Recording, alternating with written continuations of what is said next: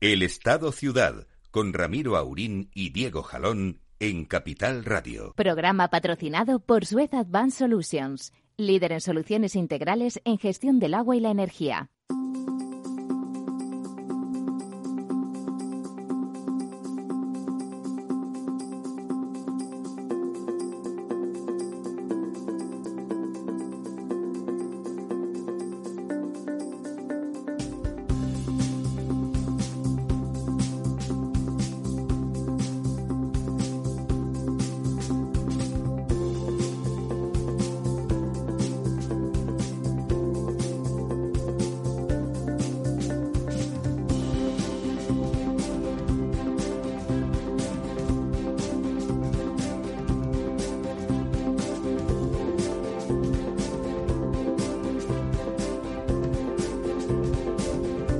Días, amigas y amigos. Aquí estamos. Buen día. Ha dejado de llover, aunque siempre estamos llorando para que llueva, ¿no, don Diego? Y ahora que deja de llover nos alegramos. Bueno, no es lo que somos. ¿Qué le vamos a hacer? Pero dicho eso, buenos días. Buenos días con, con excepciones eh, bien singulares, porque si se han acabado la dana, la gota fría, como reivindicaba alguien el otro día, decía, alguien, un profesional reputado, decía, yo reivindico el nombre de gota fría frente al de dana, porque además explica casi mejor el fenómeno. Pero vamos, dicho eso, ¿cómo estamos en, en La Palma? La isla bonita que ahora es la isla fastidiada ha llegado ya esa lava rápida, esa lava que viene de más abajo y que iba como un río de verdad, ha llegado al mar directamente. ¿Ha hecho gases tóxicos o, no ha hecho? Pues no, vamos, a ver, la, la lava ha llegado al mar efectivamente por fin, después de mucho tiempo anunciándose esa llegada crónica de una llegada eh, anunciada, que ¿no? se sabía que, bueno, eh, hubo un momento que había ciertas dudas sobre si se iba a parar ahí la, la cosa. Efectivamente empezó esta nueva forma de, de, erupción que los expertos llaman hawaiana, porque es el tipo de erupción de los volcanes hawaianos, con eh, menos explosiones y mucha más lava, mucho más líquida. Más fluencia de lava, ¿no? Eso es, que, que, ha pasado, digamos, por encima de la que ya había, como si fuera por un tobogán y ha ido a, a gran velocidad y en solo tres o cuatro días, pues efectivamente ya ha llegado al mar. Eh, parece que de momento, bueno, pues ni esta lluvia ácida que algunos, de la que algunos hablaban ni nada. Y además, en el día de hoy parece que el viento está soplando de tal manera que eh, la ceniza está yendo hacia el mar, es decir, que está un poco dando un cierto alivio dentro de la situación tremenda eh, a, a, los palmeros porque, bueno, pues en vez de caerles la ceniza encima, pues está cayendo eh, sobre, el mar. sobre el mar, ¿no? Llevándose tanto el humo como la ceniza. No, que además mar. es tóxico de verdad, eh, parece, ¿no? Y, y bueno, eh, pues esperemos que la situación, eh, digamos, a partir de ahora ya no empeore en el sentido de que la lava siga fluyendo hacia el mar por el mismo camino que ya tiene hecho, sin ensancharse. Y al ser muy fluida no se ensancha, y, claro. Y, y, no destruya más viviendas, más propiedades. Están hablando entre 700, 600, 700 edificaciones las que se ha llevado por delante hasta ahora el volcán. Eh, también hemos visto estos días como la primera eh, el primer paquete de ayudas, esperemos que sea realmente el primero y que... Que sea un prólogo, ¿no? Y que, que la cosa prólogo. cambie, pero en principio lo que se ha eh, anunciado por el gobierno es que va a dar 5 millones de euros para construir o para comprar 107 primeras viviendas de personas eh, que se han quedado sin ellas. Yo no sé realmente el gobierno a qué precios compra las cosas, pero... A sí, salía a 50.000 euros, sí, ¿no? sale pues a, a menos de 50.000 euros la, la, vivienda que quieren comprar. No sé qué tipo de viviendas les pretenden dar con este dinero a los palmeros, pero espero, bueno, pues que esto sea, no sé, de alguna forma algún tipo de La entrada, error, que sea o, la entrada, sí. O que sea para la entrada y luego vayan pagando el resto, en fin, no sé pero pero de momento, hombre, sorprende bastante, ¿no? Que un gobierno que tiene dinero para ponerle 53 millones a una aerolínea que no existe, que no, ¿no? existe o que tiene 50 millones de euros para darle a Errejón para que estudie la implantación de la semana de cuatro días laborales o bueno, pues los cositas, sí. Estos ingentes fondos que se gasta el Ministerio de Igualdad en hacer el tonto y este tipo de cosas, pues que luego para una cosa que de verdad realmente parece que hace falta. A mí me pues parecía, bueno, está bien, digamos, además empieza a haber dinero, eso nos permite discutir que es poco, que realmente es poco, etcétera, pero pues hacer una casa es una cosa que no, incluso haciéndola rápido, lleva un rato. Lo que tenemos ahora. Sí, no, la idea en principio es comprar. Lo que pasa es que yo no sé hasta qué punto en La Palma hay. disponibilidad, ¿no? Claro, es una población pequeña. De viviendas para realojar a 600 y pico familias. Claro, habría que hacer una. Además de poner dinero, alguien tendría que ponerse a hacer una logística administrativa y, una gestión de, las propiedades disponibles y ver si llega, hasta dónde se llega, y si no hay, eh, bueno, buscar soluciones porque hay gente sin techo ahora mismo, que están los vecinos, eh, las imágenes en televisión son entrañables. El canario es, es un paisano agradable y en principio empático, pero bueno, la gente que tiene alojados a sus vecinos o a gente que, que no conoce de nada en algunas ocasiones por solidaridad, eso tiene un límite, vivir con los parientes también tiene un límite. Eh, la cosa está cruda. el techo es lo primero, ¿no? Siempre hablamos de, otros derechos, pero realmente no tener donde alojarse, donde caerse muerto, como decía el refrán antiguo, eh, es inmediato, ¿no? ya entendemos que todavía el volcán está ahí y todavía está bramando y por lo tanto las emergencias, evitar los daños personales directamente físicos, bueno, eh, es, lo, es lo prioritario. Pero alguien ya, que no es ni bombero, ni guardia civil, ni, ni seguridad ciudadana, ni nada por el estilo, debería de estar pensando en la logística y organizando algo que no nadie dice que sea fácil, pero que hay que ponerse justamente a mirar los recursos y a ver qué se hace de forma inmediata. Eso en Madrid o Barcelona o Valencia o Bilbao, bueno, tendría su complejidad, pero sin duda hay un parque de viviendas que podríamos poner a disposición de esas personas, ¿no? En La Palma, bueno, pues es un sitio pequeño y lógicamente no hay un superávit de, de viviendas eh, disponibles, pues porque no, no tendrían salida en el mercado, ¿no? ¿no?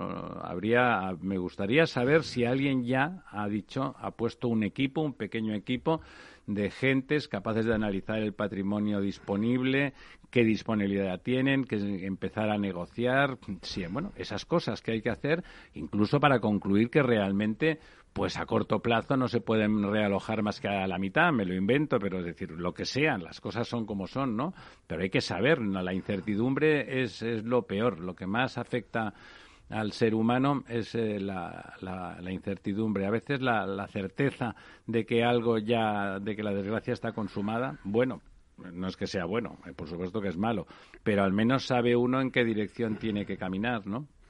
Sí, efectivamente, hombre, La Palma, como dices tú, pues es una isla en la que viven unos 80.000 habitantes. Eh, digamos, el porcentaje de personas afectadas sobre el total de la población, aunque no eh, parezca un número muy alto, es, muy grande, ¿no? Es decir, que haya prácticamente un, un 2 un, un, 2% de la población. ¿Personas? ¿De cuántas personas estamos hablando de Claro, es que pues no sabemos exactamente, porque lo que estamos hablando es de 600, 700 viviendas. Si ponemos ser a, dos o tres mil personas, ¿no? Sí, claro, a, tres o cuatro personas por vivienda, pues, pues efectivamente estamos hablando de 3.000 personas pues es una cifra ya... Sí, del 4%, de la población, es mucho, ¿eh? Que es, una, cifra, aunque no parezca un porcentaje muy grande, es una cifra muy alta, ¿no? Pensemos que en una ciudad como Madrid, si hablamos de un 4%, vamos, de una región como Madrid, que serían, por hacer un número redondo, 4 millones de personas, pues un 4% estaríamos hablando de... de 160.000 ¿eh? afectados, ¿no? Imaginemos que, hay que recolocar a 160.000 madrileños, ¿eh? y estamos hablando de Madrid. Que no es... Que no es moco de pavo. moco de pavo, efectivamente, ¿no? Entonces, bueno, eh, esperemos que vayan encontrando soluciones, que también eh, el problema ya no es solo de las viviendas, sino como hemos visto de, bueno de la forma de vida de estas personas. Muchos de ellos se han quedado sin sus eh, bueno pues sin sus comercios, sin sus eh, talleres, sin sus tal, sin sus plataneras, sin sus no no medios de subsistencia además medios de subsistencia que además en el caso de los de las plataneras y de los cultivos pues no están asegurados ni se pueden en principio principio no van a recibir una indemnización eh, por ellos, tampoco van a poder volver a cultivarlos en el mm, sitio donde... En el mal país, que le eh, llaman. Eh, efectivamente, ¿no? Entonces...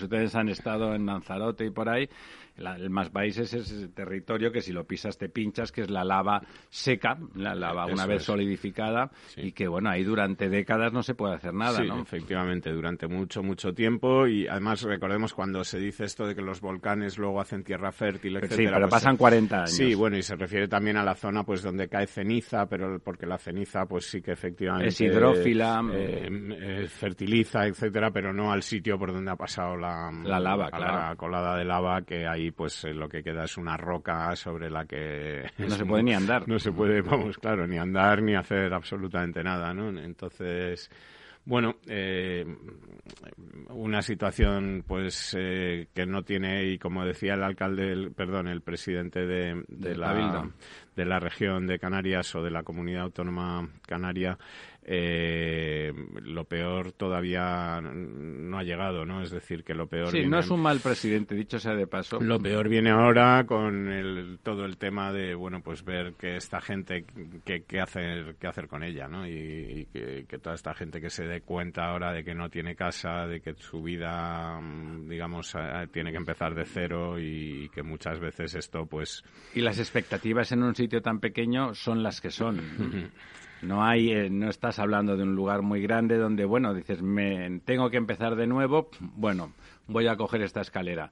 No hay muchas escaleras en, en La Palma, como es lógico, es un lugar pequeño, amable y bonito, bueno, amable, me refiero a las personas, pero hay otro tema, hay otro tema en La Palma que estos días ha aflorado. Muchos sismólogos y vulcanólogos y geólogos y gente que, que se dedica al estudio de la Tierra y de su, de su vitalidad, que tenía apuntado que La Palma era un lugar de riesgo, incluso para, lo habrán visto ustedes por ahí, para un posible tsunami que no era a corto plazo, pero parece que como ahí están separándose claramente las dos placas y esa dinámica va a continuar. Las placas van a continuar separándose la probabilidad de que en un momento determinado la isla se rompa y, se, y un trozo grande de la isla cayera al mar y provocara un tsunami eh, realmente gigante está ahí y no es despreciable. No en el corto plazo,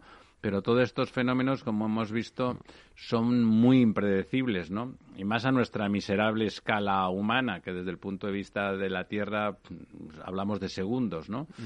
Eh, en su escala, las cosas pasan en este segundo o dentro de 25 millones de segundos, ¿no? Pero, pero pasa y no, ni no está en ningún calendario ni en ningún ni en ningún anuario de seguros. Eh, quizás sería el momento de pensar que habría que dedicarle una atención importante, ya que está en nuestro territorio nacional un punto tan singular dedicar esfuerzos científicos y técnicos y que, bueno, eso también podría promover un tipo de, actividad, aunque no sea para muchas personas, en, en la isla y darle un, perfil de recuperación también distinto, ¿no? Y en lo más cercano también, eh, porque estamos hablando de las desgracias, digamos, eh, individuales o, privadas o particulares, pero también... De personas, eh, finalmente. Sí, no, también lo que te quería decir es que en, en La Palma ahora mismo hay un desastre de infraestructuras. Sí, sí, está partida la isla. la, isla está, partida en dos, eh, tendidos eléctricos, eh, líneas telefónicas, conducciones de agua, carreteras. Hay que rehacer la isla, Hay que volver a, a conectar todo lo que la lava, digamos, ha partido en dos. Eh, para todo esto me imagino que primero habrá que esperar a que se enfríe y sí, que pero el la plan don- termine. eh, para, para actuar sin duda hay que esperar a todo Eh, eso. y pero el plan hay que hacerlo ya. ¿eh? Claro, el plan hay que ir haciéndolo y luego me imagino que no es tarea fácil, digamos, volver a romper esa lava por donde... Bueno, a lo mejor hay que ir por otro sitio, a lo mejor sí. hay que tener la paciencia de resolver primero. Eso lo hemos visto, hombre, en Japón.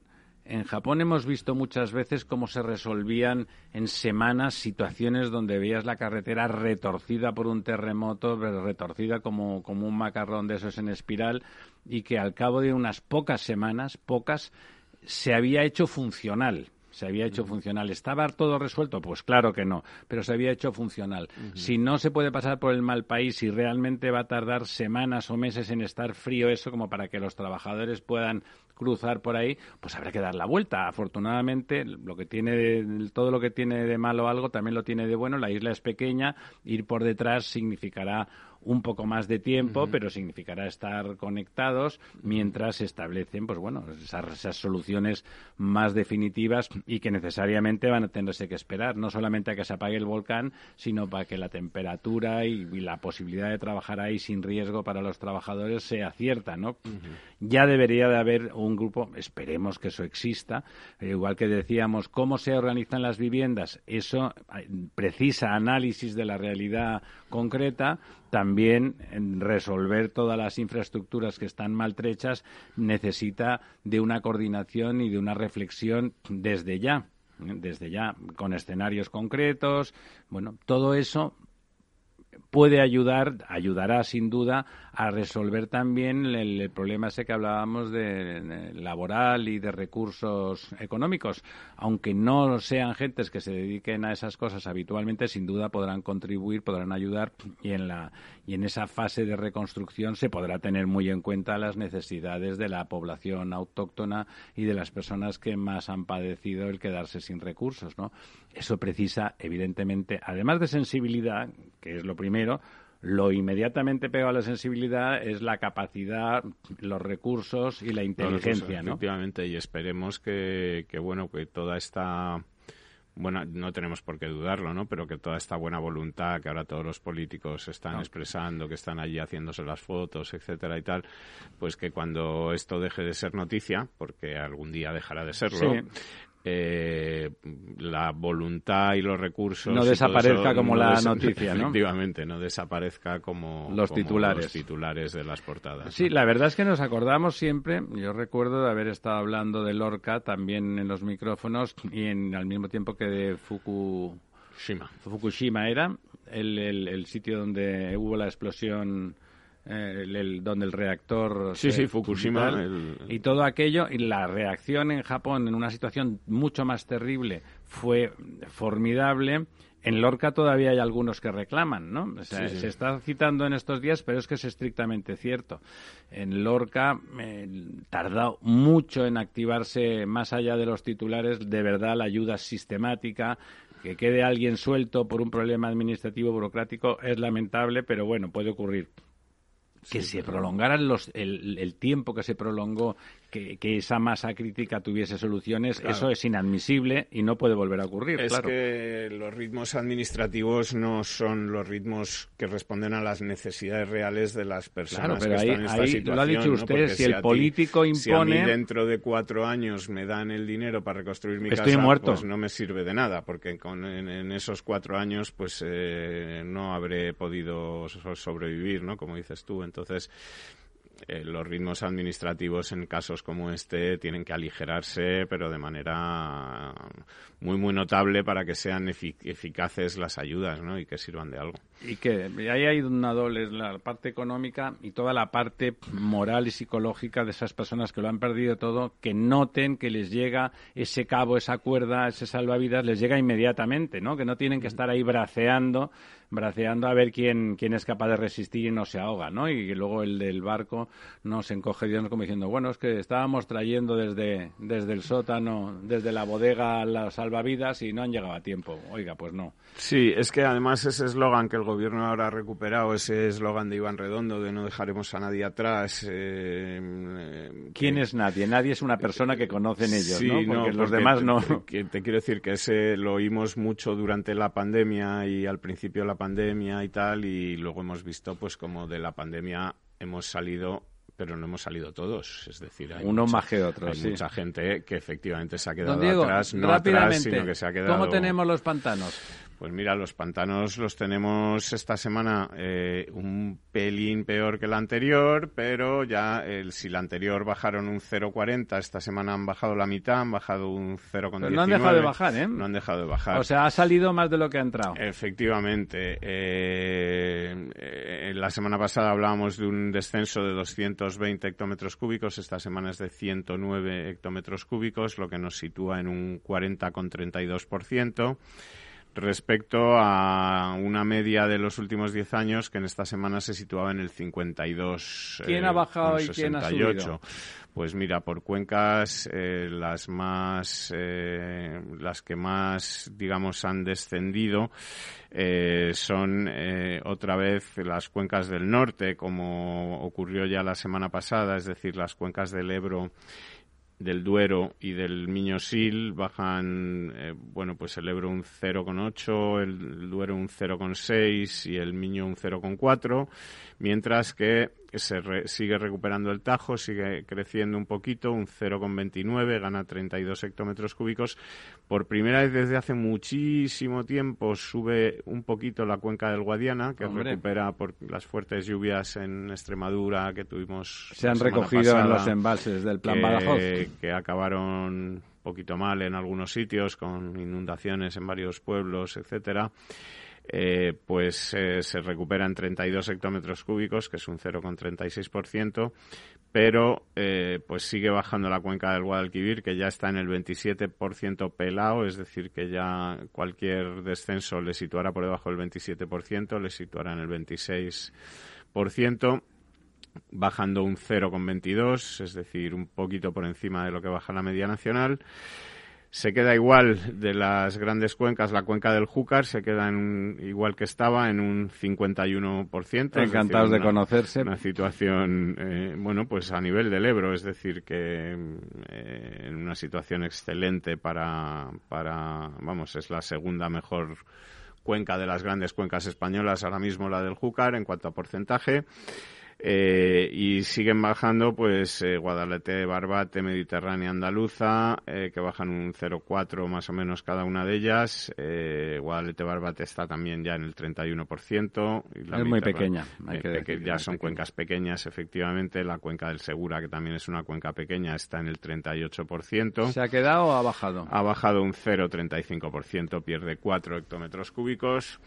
Y bueno, pues. Eh, Duero y Sil, eh, el Miño Sil, como te decía, subi- eh, bajó un 0,43 y el Duero bajó un 0,69. Eso es El- porque están el- desaguando, El, Duero claramente, está en el claro. 44 y el Miño Sil en el 43. están desaguando sin duda. Así que, Bueno. bueno, pues está... Y el pantano de San Juan, aunque esté el ausente don Di- pantano de don San Lorenzo. Juan, aunque esté ausente don Lorenzo, pues te digo ahora mismo, eh, está con cuatro hectómetros cúbicos más de los que tenía la semana Fíjese pasada, que son 96 de un total de 138 y está pues pues yo creo que es eh, en- no sé si en récord histórico pero en muy cercano al, al récord histórico para estas fechas en las que tanto el año pasado como la media de los últimos 10 años como tal es, eh, eran notablemente. Volvemos en dos minutos, amigas y amigos. No se vayan.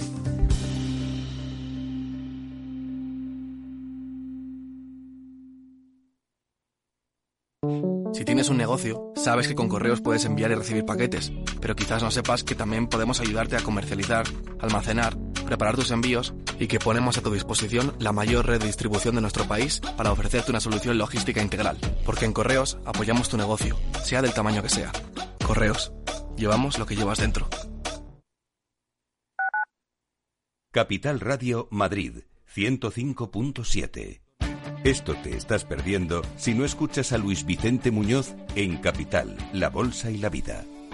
Antonio Garamendi, presidente de la COE. Habría que evaluar, eh, y para eso también está la mesa, nos podríamos sentar, me da igual si hubiera que cambiar la ley, un salario mínimo que se acogiera o que se acoplara eh, a cada uno de los territorios de este país, porque la realidad es que la propia negociación colectiva también va en función de esos territorios. Es diferente cuando vemos el convenio del metal, por ejemplo, pues de Vizcaya, es muy diferente al convenio del metal de otra provincia, e incluso del propio País Vasco. Y yo creo que esa es la realidad eh, y es por eso por lo que estamos diciendo este tema.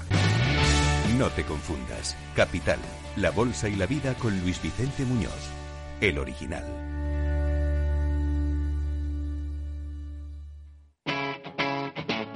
Capital Radio.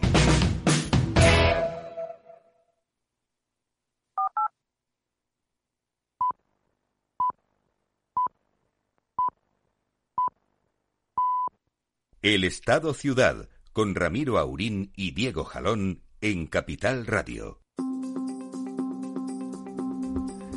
Pues muy bien, aquí estamos de vuelta. Vamos a comentar antes de que don Diego nos haga el repaso semanal al uso una la encuesta, la encuesta que, que OSUR, el Observatorio de Servicios Urbanos que durante el año 2020 no hizo ninguna encuesta por razones obvias y que ha empezado, mm, bueno, pues haciéndolas de forma más, ah, más ah, parcial, más por territorios, haciéndolas un poco más amplias, pero, pero más parciales. La primera ha correspondido a la comunidad ah, valenciana donde ha analizado el conjunto de los servicios municipales de las ciudades de Valencia, Alicante, Elche y Castellón, que son las más eh, populosas, las que tienen eh, más población. Eh, es interesante constatar cómo la, la pandemia, el confinamiento, ha, mejorado, curiosamente ha mejorado la percepción que los ciudadanos, por lo menos en esta comunidad, imaginamos que será extensible al resto del país, eh, ha mejorado la percepción que los ciudadanos tienen de los servicios urbanos. Es verdad que en general se ha comentado que los servicios públicos se comportaron excelentemente en, eh, esa época, en la época del confinamiento y después todas las ciudades de la costa mediterránea eh, desde, desde Andalucía hasta, hasta la frontera francesa. En general, la encuesta se, solía, se suele realizar en, en, los meses de verano y entonces sufren el estrés del turismo y, eh, bueno, y por lo tanto suelen penalizar sobre todo aspectos como la limpieza o la recogida de basuras en este caso, también es verdad que el turismo ha descendido, aunque este año se ha recuperado bastante, pero la memoria de, la última temporada pues era, era distinta y era y en general hay que decir que las cuatro ciudades han mejorado eh, de forma sustantiva su, su percepción. Así, por ejemplo, en cuanto a la satisfacción general sobre esos servicios públicos, eh, todas, todas están eh, casi por encima del Valencia tiene el 68, Castellón, que es la ciudad más pequeña y es una ciudad menos turística, es la que más satisfacción expresa, tiene un 78. Elche tiene un 71 y Alicante un 75. Eh, son resultados muy buenos y que mejoran eh, totalmente los, los del año 2019, que es la última encuesta general que se hizo para todas las ciudades, para 30 ciudades españolas, las cuales estaban incluidas. Eh, estas menos Castellón. Castellón no está entre las 30 ciudades más pobladas, pero al hacer la encuesta en la comunidad ha, entrado. Castellón, como hemos dicho, es la que da el mejor resultado, pero fíjense, Valencia pasa de 49 a 68, Elche de 60 a 71 y Alicante de 49 a 75. O sea, la mejora de la, de la percepción de esos servicios públicos ha mejorado mm, extraordinariamente. Eh, de forma global, si miramos las notas máximas, el agua, como siempre, eh, siempre suele ocurrir así. El servicio del agua en España es muy bien valorado. Eh, ya alcanzado en tres de las ciudades, se sitúa por encima de los 80 puntos. Eh, Castellón y Alicante tienen 82% de satisfacción, Elche 81 y Valencia 66. todos ellos mejores datos que los que teníamos en el, en el 69. En general, la ciudad de Alicante quizá es la que presenta eh, mayor mejoría mayor mejoría. Todos los números en general de las cuatro ciudades son buenos, pero Alicante presenta una mejoría más sustantiva. Insistimos, el agua se sitúa por encima del 80% en tres de las cuatro de las cuatro ciudades. Quizá lo siguiente sustantivo yo diría que es que la limpieza la limpieza que era el punto débil de casi todo, no solamente en las ciudades valencianas, sino también en, todo el, frente mediterráneo, en las Islas Baleares. Eh, el verano no llueve, hay que acordarse, en el norte es mucho más fácil mantener las calles limpias, no llueve en verano, hay mucha más presión porque en general en estas ciudades hay un incremento de población muy notable debido al eh, debido al turismo y también ahí ha mejorado muchísimo. En, el pasado, en Valencia tenía solo un 35% de satisfechos frente a un 41% de insatisfechos, Elche el 48% de satisfechos y el 23% de insatisfechos, y Alicante, eh, que se situaba como la peor de la comunidad, eh, de las grandes ciudades tenía 22 de satisfechos y 55 de insatisfechos. En cambio, ha habido un vuelco total. Nos consta, en particular, el Ayuntamiento de Alicante estaba muy preocupado con estos resultados y la verdad es que los de este año los tendrán contentos porque Alicante, en particular, ha pasado de 22 satisfechos a 64% de satisfechos y lo que es más importante, los insatisfechos, los que se quejaban de forma explícita, han pasado del 55 al, al 14. Eh, las otras dos grandes ciudades, eh, Elche y Valencia, también mejoran. Elche pasa a un 73% de, de satisfechos desde el 48, situándose en la, en la que más satisfechos presenta eh, por la limpieza. Eh, lo cual está extraordinariamente bien. los insatisfechos pasan de 23 a 14 y Valencia mejora desde el 35% al 55%. Eh, en general, todos mejoran. Valencia, como ven ustedes, mejora siempre un poco menos, lo cual es lógico porque el tamaño de la ciudad es poco comparable con los otros tres. ¿no? digamos, hay dos singularidades eh, que serían serían Valencia y Castellón, justamente por, por cuestiones eh, distintas. Una es la más pequeña, la más recoleta, la que tiene menos presión turística, tiene una percepción desde siempre de sus servicios públicos, yo diría que buena, eh, bueno, y, y sigue siendo y sigue siendo así. Y Valencia, que también mejora, pero es la ciudad más grande, ya es una gran ciudad, no es una ciudad de tamaño medio, es una gran ciudad, mm, está más exigida enseguida la vuelta, la vuelta a la normalidad, pues bueno, seguramente ha vuelto a estresarla de forma más eh, intensa y es probable, al menos desde el punto de vista, no sé usted, don Diego, tiene esa percepción, desde el punto de vista de la pandemia fue de las ciudades donde las noticias eran todo el tiempo más estresantes, ¿no? Duró más el confinamiento, hubo un cierto estrés que a lo mejor comparativamente con otras eh, fue de su tamaño fue un poco mayor. De todas formas, también mejora y, bueno, insisto, el servicio de limpieza, que sería el más, eh, el que siempre había estado más perjudicado, pasa de estar eh, en las tres ciudades, estaba por debajo del 50% de satisfechos, eran 22, 35 y 48%. En esas tres ciudades el cambio ha sido a, a 64, 55 Valencia, 64 Alicante, 73 Elche. O sea, la mejora es extraordinaria pasamos de estar todas por encima del 50%, bueno, y, tres de las cuatro ciudades se, sitúan en el entorno del 70%. Eh, bueno.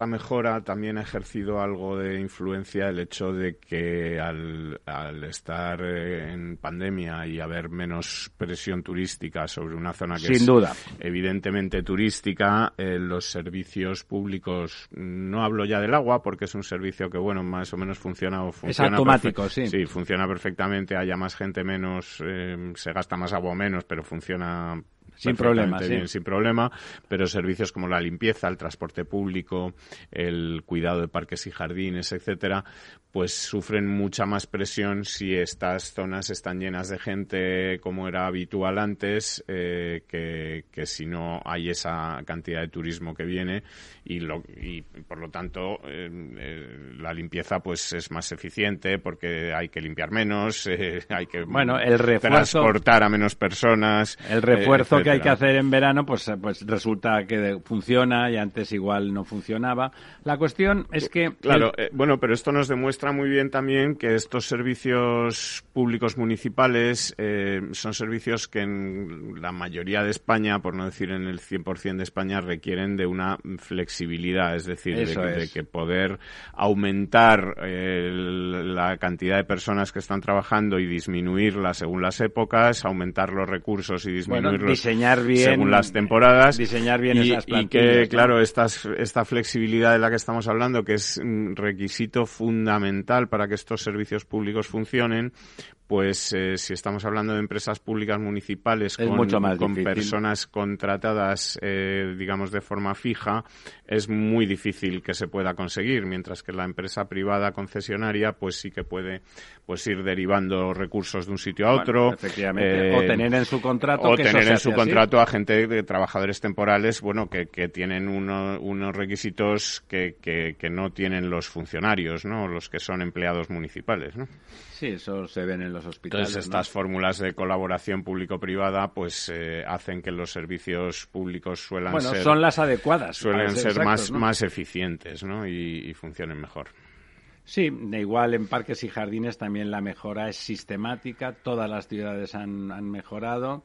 Todas las ciudades han mejorado. En, en, el transporte, también es quizá el transporte, curiosamente, es la única, la única que no, donde donde Castellón no. La recogida de basuras también ha mejorado. la recogida de basuras siempre era la que se situaba segunda en, satisfacción general por detrás del agua. En este caso también sube muy arriba, no tanto como el agua, pero muy arriba. Están en el entorno del 80% tres ciudades y Valencia casi en el 70%. Bueno, o sea, el resultado es bueno. Yo creo que es verdad que ha habido una cierta una cierta percepción de que los servicios públicos han funcionado y ha habido un, intento de que funcionaran bien durante la pandemia y el confinamiento.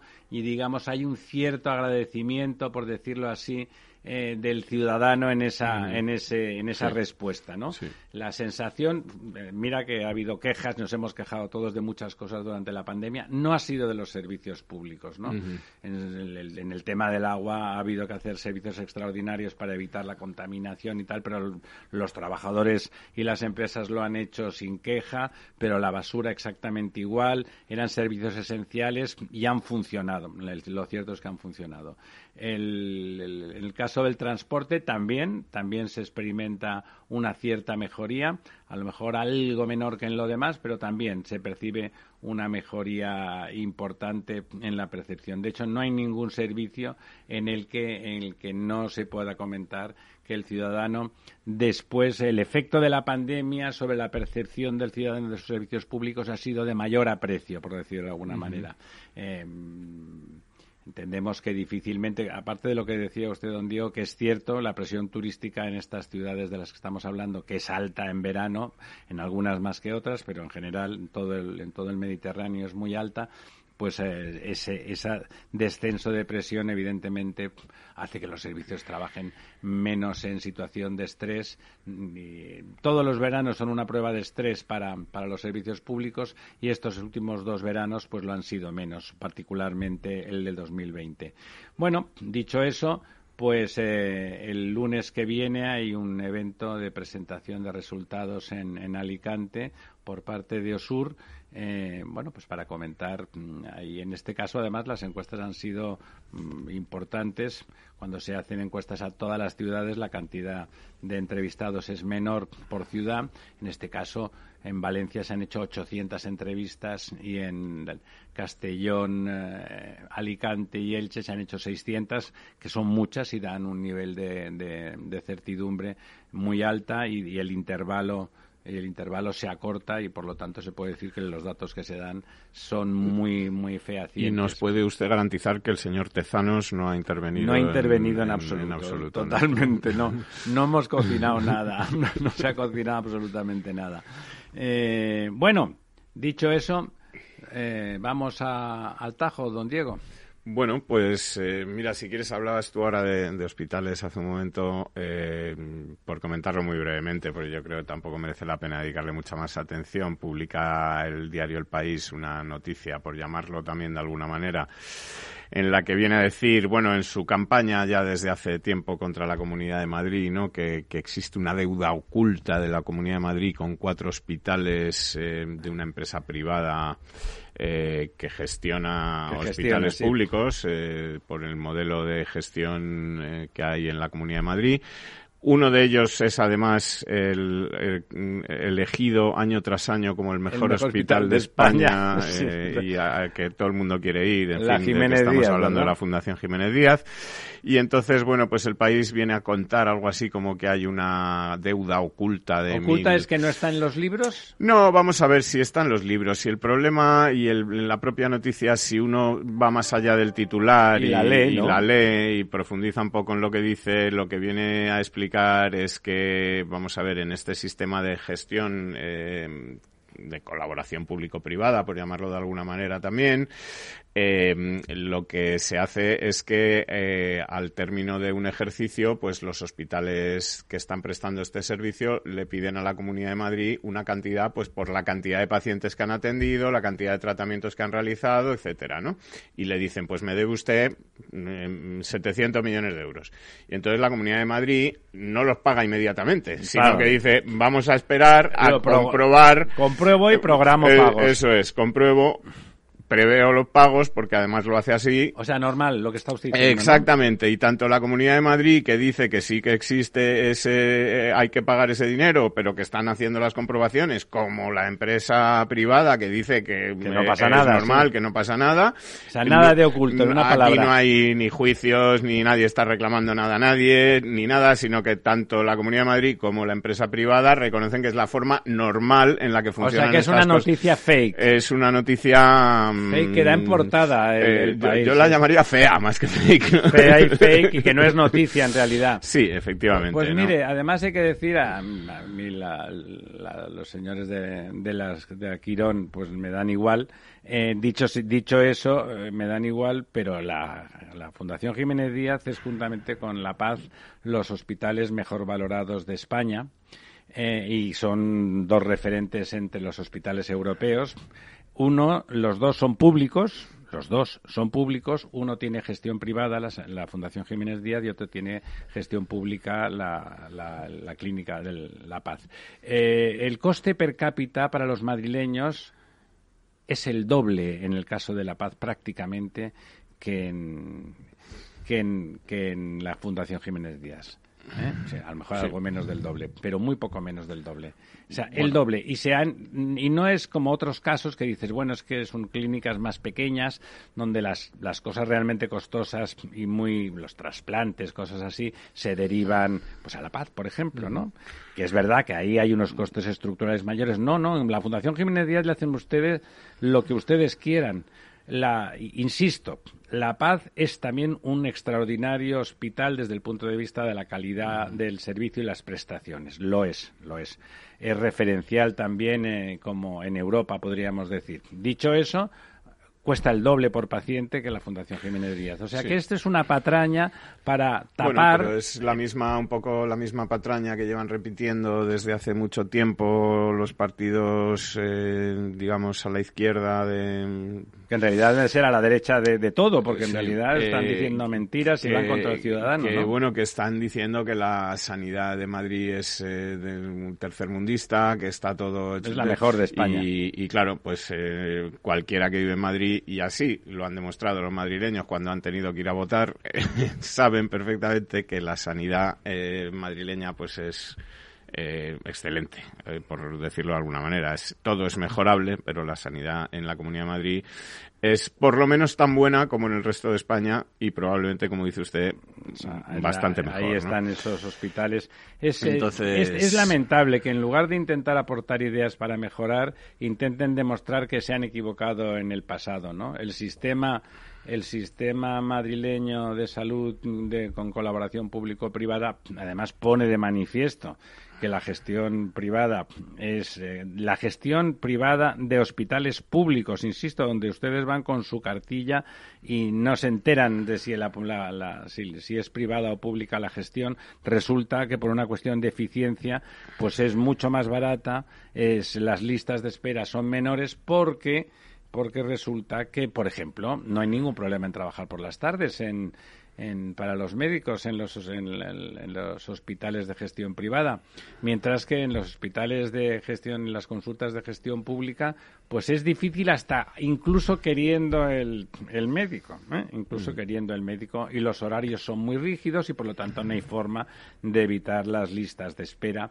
porque dices, ¿por qué, ¿por qué se produce esta disfunción? ¿Es que son mejores unos médicos que otros? No, no, no. No son mejores ni los sanitarios ni los médicos. Son exactamente igual y vienen de, con la misma cualificación. No es eso. Se trata de que el sistema es más ineficiente, es más rígido y no permite, bueno, y no permite flexibilizaciones. Luego es muy interesante ver que el, el 90% de esa marea blanca, que evidentemente todos tienen seguro que algún carnet, esa marea blanca, el 90% de los funcionarios de sanidad, el 90%, están adscritos a la MUFACE. Ustedes no sé si lo sabrán, señores oyentes, seguro que sí, porque muchos son funcionarios. Los funcionarios en este país tienen derecho a adscribirse a la seguridad, al régimen general y entonces ir a la o a una compañía privada. O a la MUFACE, que, está, que es un consorcio de, compañías privadas de seguridad. El 90% están adscritos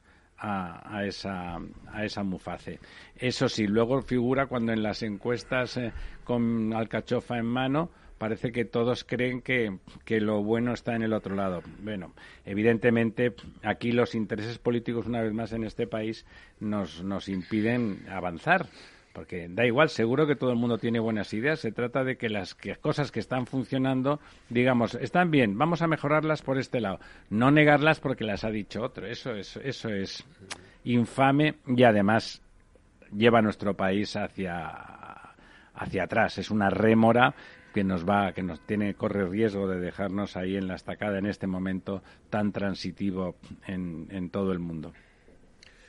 Bueno, pues nada, eh, pasando a otros temas, pasando a otros temas, bueno, pues sabes que hoy se va a batir nuevo récord histórico del megavatio en el, en el pool o en la tarifa de precio regulado en el mercado regulado en España, que como... Me imagino que la gente se estará quitando, ¿no? De ahí. Hombre, digo yo, vamos a ver, em, eh, también, don Ramiro, es un poco lo que hablábamos, es decir, usted puede someterse a los vaivenes del mercado o acogerse a un precio fijo.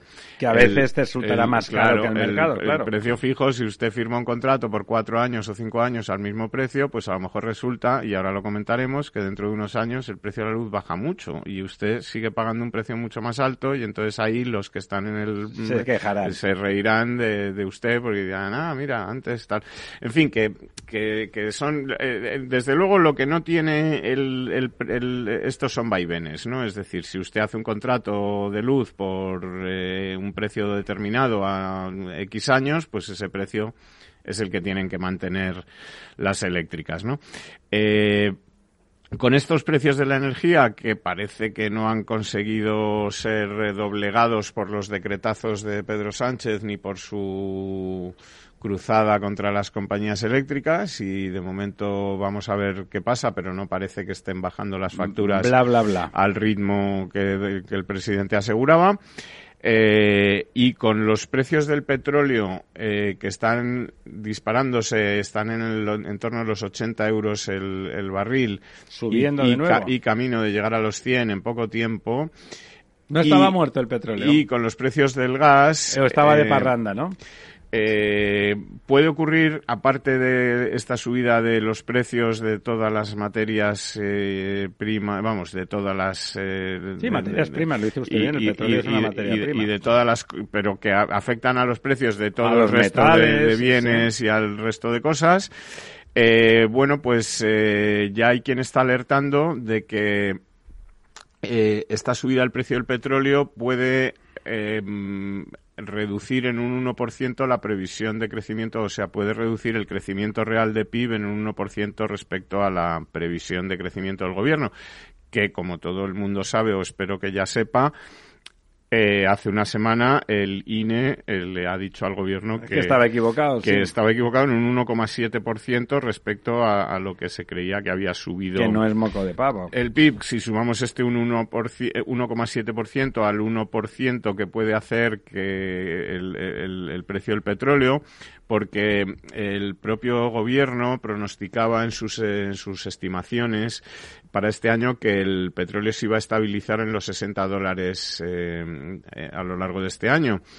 Y el propio gobierno advertía que si subía 10 dólares más hasta el umbral de los 70, esto restaría 0,8 puntos al PIB en el promedio de 2021 y 2022.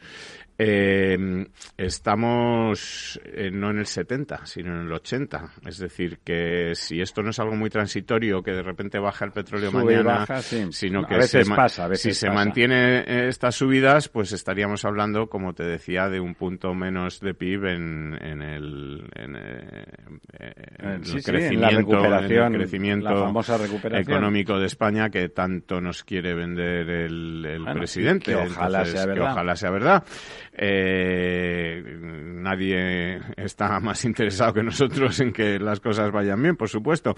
Eh, y bueno, eh, también se está hablando mucho y ya comentamos la segunda eh, la semana pasada, pues de qué eh, consecuencias puede tener la crisis de Evergrande, de la mayor constructora inmobiliaria, china. y probablemente mundial, es decir, en lo que es construcción de casas no creo que haya una inmobiliaria en el mundo. El mercado que tiene también es extraordinario, efectivamente, que, que pueda igualarse. Eh, recordemos que tiene un pasivo de unos 300.000 millones de euros más otros 200.000 millones en propiedades es decir, estaríamos hablando de el 40% el 45% del PIB de España. Si lo sumamos todos. Eh, si sumamos estos dos apalancamientos. Pero bueno, eh, ahora mismo Evergrande está en una especie de montaña rusa bursátil eh, que ha hecho que se dispare en bolsa ayer tras una venta de 1.300, por la que ha conseguido 1.300 millones de euros, que como vemos, pues Para sus números es poquito, claro. Es una birria, pero bueno, esto parece garantizar... Eh, mm, los pagos a corto, ¿no? Los pagos a corto, con lo cual, pues la, la empresa se ha disparado un 11% de su vida. Hay gente pato en bolsa, ¿eh? Recordemos que había bajado también muchísimo, con lo cual está pues como una especie de montaña rusa y casi todos los expertos están hablando de que más tarde o más temprano la cosa mm, va a acabar mal, es decir, va a acabar cayendo y habrá que ver. Déjeme que diga antes de que el compañero de la pecera nos eche a la calle que por favor vayan ustedes a ver los actos de la Semana de la Ingeniería de Caminos en Madrid. Es muy interesante, es divertido y serán ustedes conscientes de lo que hacen esos profesionales. Lo hacen desde el Colegio de Ingenieros de Caminos de Madrid y es un evento con gran éxito desde hace mucho tiempo. Se lo recomendamos. Amigas, amigos, hasta el próximo miércoles. Programa patrocinado por Suez Advanced Solutions, líder en soluciones integrales en gestión del agua y la energía. Amaneces antes que el sol conviertes la vida en nueva vida. Y alimentas el futuro de los tuyos. Te proteges de enfermedades. No te rindes ante las adversidades. Y cada día empiezas de nuevo. Eres de una naturaleza especial. Por eso hay un seguro especial para ti. Agroseguro. Más que un seguro. Tu radio en Madrid 105.7. Capital Radio. Memorízalo en tu coche. Si te gusta la cocina gallega de siempre, en el Mesón Gallego 1 y el Mesón Gallego 2 encontrarás los mejores pescados y mariscos de las costas junto a recetas de la Galicia interior, además de las carnes de Sanabria y los mejores embutidos de Zamora y nuestra terraza. Te esperamos en la calle Muller 35, teléfono 91 579 3623 y en la Plaza de la Remonta 13, teléfono 91 579 0769. Una recomendación del programa gastronómico Mesa y Descanso.